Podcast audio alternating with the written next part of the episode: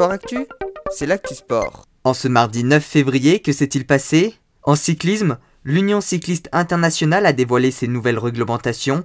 Ils ont pris trois nouvelles mesures principales. La première concerne la position en descente.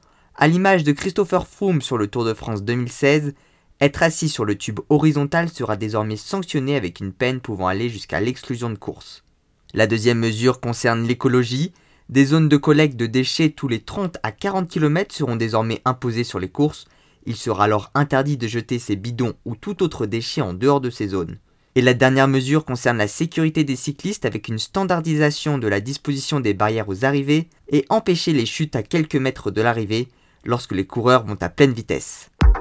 En ski alpin, toujours pas de course sur les mondiaux de Cortina d'Ampezzo à cause du brouillard, le Super G féminin n'a pas eu lieu et a été reporté à jeudi.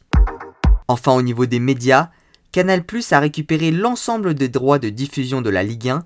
À partir de ce week-end, la chaîne diffusera le match de 17h du samedi et celui de 21h le dimanche. Le match de top 14 antérieurement prévu sur ce deuxième créneau a donc été déplacé au samedi soir à la même heure. Canal Plus diffusera également le match de top 14 du samedi à 15h. Pour résumer, le samedi à 15h et à 21h, c'est le top 14 et à 17h la Ligue 1. Et le dimanche soir à 21h, c'est désormais la Ligue 1. J'espère que tout a été clair. Voilà pour les actualités du jour. À demain dans Sport Actu.